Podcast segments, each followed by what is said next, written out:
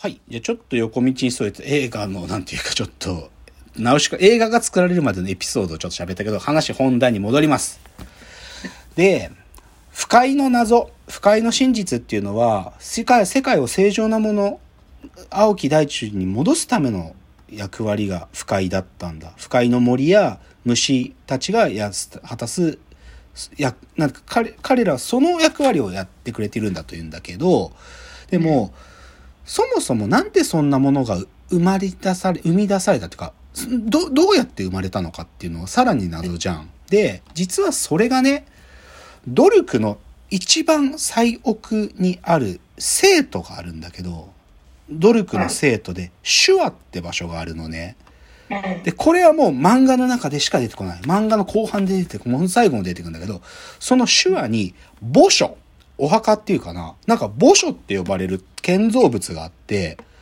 で、どうやらそこに全ての真実があるだろうっていうことで、ナウシカやトルメキアの武王たちも最後その生と手話に行くんだよ。はい。生と手話に行くんで、そこに全ての答えがあるっつって。でね、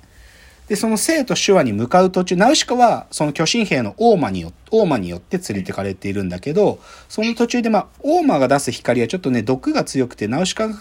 まあ、具合悪くなる場所で、一時休息をするところでね、庭園っていうところが出てくるの。庭園っていう、はい。ちょっとね、なんていうのかな、ちょっと異空間というか、ちょっとこう、普通に行ってるとは立ち入れない場所があるんだけど、でそのはい庭園って場所でね、実はほぼ全てのことが明かされる。その生と手話の手前にあるところに庭園でね、庭園に主っていうね、すごく穏やかな顔をした、でもその庭園ってすごくね、水もあり、なんか草木もあり、綺麗な、それこそ青き正常な地に変わった世界でしか存在し得ない生物がたくさんいる庭園っていう場所が出てくるの。うん。だから、その、そこでナウシカが一時の休息をして、その庭園の主にね、ある意味ね、取り込まれそうになるんだよね。うん。うん。この安らかな世界で生きなさいよっていう風に。だけど、な、でもナウシカは自分のし、ある種のし自分への使命を思い出すから、そこで問いかけるの。そもそも、その、私は疑問に思っていたんだと。うんなぜ、そもそもこんなに汚れた不快って世界の中で、防毒マスクをつけるだけで我々が生きていられる。そんなことあるだろうか。もしくは、地下のね、水を汲み上げるんだけどね、地下の深くから水を汲み上げた水で育てた、あの、不快の植物は、正気を出さないってことは分かっ、ナウシカ知ってるんだけど、でも、それで、自分たちが食べる食野菜とかを育てる畑に、ま、使う水としてそれを使うと、畑の植物が枯れちゃうんだってことをナウシカは言うのね。つまりね、ナウシカが言いたいことはね、世界を、汚れた世界と、やがて綺麗になる世界の二つで考えていいんだろうかってナウシカ疑問に思ってたの。なんか我々はでもこの汚れた世界の片隅で生きてる。でもそんなことできるだろうかって思うの。で、そうじゃないってことが明かされるのね。あの、つまりね、汚れた世界、火の7日間の戦争があった後で、世界があまりに汚れてしまった時に、人類がね、もう汚れちゃった世界をきれいに作り変えるためには、もう不快ってことを作って、旧世界を正常なものに変えるために作り変える必要があると思ったんだよね。旧世代、千年前の人が。うん。なんだけど、ただ世界の植物の生態系を作るだけじゃなくて、人間自体も作り変えたんだっていうふうに言うんだよ。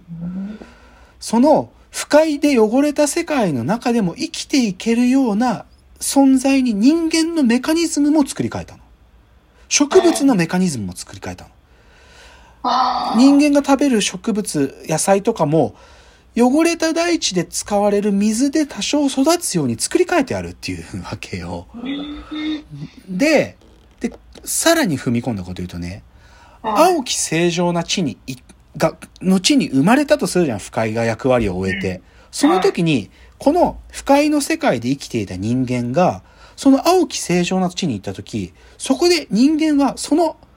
汚れた地で生きてきた人間は、そこで生きられないってことも気づくんだ。生き、正常な世界では、ナウシカたちの世代の人間は生きられない。あまりに綺麗すぎるから。自分たちはよ、で、そういうことが明かされるの、この庭園の主とのディスカッションで。で、世界がこんな、はっきりと見えてきたってナウシカいよいよ墓所に行くんだよね。で、はっきり言って、さっきから言ってる、不快の生物、オウムとか、年金とか、もしくは、神聖皇帝っていうドルクの奴らが得た頂上の技術とか、もしくは、巨神兵。でもこれは、実はその千年前の人間が作り出したものなんで、この技術を実は伝えている場所が墓所なんだよね。手話の、手話、生と手話にある墓所。で、で、ナウシカは、この墓所を閉じようとしてる。ナウシカ、墓所を閉じなきゃいけないと思ってる。なんでかっていうとね、で、実際墓所に行くんですよ。で、墓所には武王とかも来てて、そのね、で、墓所ってのは滅多に開かないんだけど、もうバンバン爆弾撃ってね。で、最後はね、巨神兵がバーンって撃ったことで入り口が開くが墓所の中入るのね。で、墓所の主っていう、主っていうかね、石碑みたいなものがあって、で、その墓所の中の連中っていうのは自分たちも人体改造してるから、超長い時間生きてる、なんかゾンビみたいな感じなんだけど、そいつらがやってることは何かっていうとね、一年に夏至と冬至の日にだけ、その石碑みたいなとこに文字が浮かび上がるの。一行ずつ。で、それをちょっとずつちょっとずつ解読している奴らがね、墓所ってとこの中にいるのよ。で、で、その浮かび上がる文字の、で、結局超難しいの。それ、1年に 2, 2行ずつしか増えていかないんだけど、でも、自分たちの時間でも解読はそれでも足りないっつってるぐらい難しい、解読難しいんだけど、でもそれを解読した技術によって、オウムや、不快の、なんか、植物や、そして、巨神兵みたいなものがそれによって作られてた。ヒドラとかね、その、神聖皇帝に与えた技術とか、それだったのね。で、で、その墓所の、で、その石碑みたいなのを墓所の主と呼ぶんだけど、まあ肉塊っていうかな、まあ、石碑っていうよりかどっちかというと有機生命体だから、肉塊って言った方がいいんだけど、それとナウシカやブオウが対話するんだよね、最後。で、ここがすごいの。ここがすごいんだよ。で、何を言うかっていうとさ、ナウシカはさっきのさ、庭園の主とのディスカッションで、我々が青き正常な地、正常な地が生まれた時に、我々が生きていけないってことを知ってるからさ、それについて、この墓所の主、その肉塊がね、えなんかね、こう、念写みたいな形で語りかけてくるんだけど、その、なんか、こう、人間の形をうっすらした光みたいな存在で出てきて、ナウシカの心に語りかけてくるんだけど、でね、ナウシカが知ってるその真実に対して、自分たちは、その青き正常な地が生まれた後で、もう、その人類をもう一回作り直す技術も持ってるんだっていうわけ。だから、汚染した世界に適応した今の現世人類がいるじゃん。その現世人類が青き正常な地が生まれた後に、その元に戻す技術も自分たちのこの石碑というか文字には書かれているんだって言っていて、だから、青き正常な地が生まれた後でお前たちが生きていける技術も我々は持ってるっていうふうにナウシカに言うのよ。で、そう。だから、浄化のためのあ大いなる苦しみを罪への償いとして、やがて再建への輝かしい朝が来ようと。で、来らよ。ナウシカたちのこと来らよって言うんだけど、その、朝が来た時、世界の再建の力になるように我々に協力してくれって言うんだよ。ナウシカや武王に語りかけるの。力を貸しておくれ、この光を消さないためにみたいなことを言うんだけど、それに対して、ナウシカはね、いな、いなって言うんですよ。間違っているんだ。お前らはなぜ真実を語らない？なぜそんなこと、欺瞞に満ちたことばかり言うんだっていうんで、ナウシカは言うの。ここがすごいんだよ。この、つまりね、ナウシカが何を選択しているかっていうと、はい。つまりさ、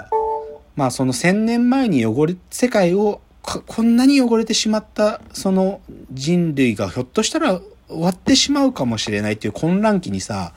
もう必死で作った技術がこの墓所みたいなものだったんだよね。で、そ、それは、この長い時間をかけて正常な大地を取り戻すための技術を詰め込んだものでしたと。で、はい。究極的には、そ、その世界はね、おそらくこれは僕の解釈だけど、なんていうのかな、戦争も起きるだろうと、その過程の中で。その戦争が起こる過程の中での最低者として振る舞う巨神兵みたいなものすらも、人間はその時作ったんだよ。ある意味。神のような存在すら作って、その黄昏の時間をなんとか生き残る技術を必死で残したんだっていうのが、この生と手話が持ってる墓所の真実だったわけ。うん。で、ナウシカは迫られてるわけ。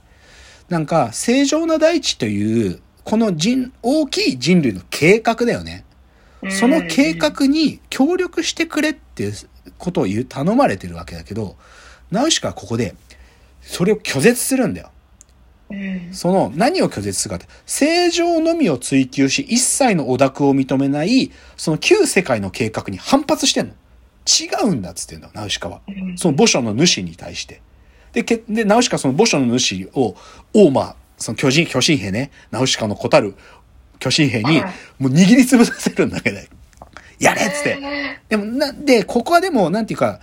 ナウシカのどういう思考があったか、どういう、なんかナウシカのし選択があったかっていうのを、ちょっとね、これ、うん。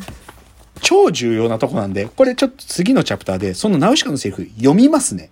はい。これ超大事なんで、うん。で、ここが全てだっていう、ここが全てだっていうお話で、ちょっと、じゃあ次、ここれ最後のチャプターなんですけど、ナウシカのセリフを読み、そして、なんていうのかな、何が最も重要な価値なのかという話を最後にしたいと思います。じゃあ、最後のチャプターです。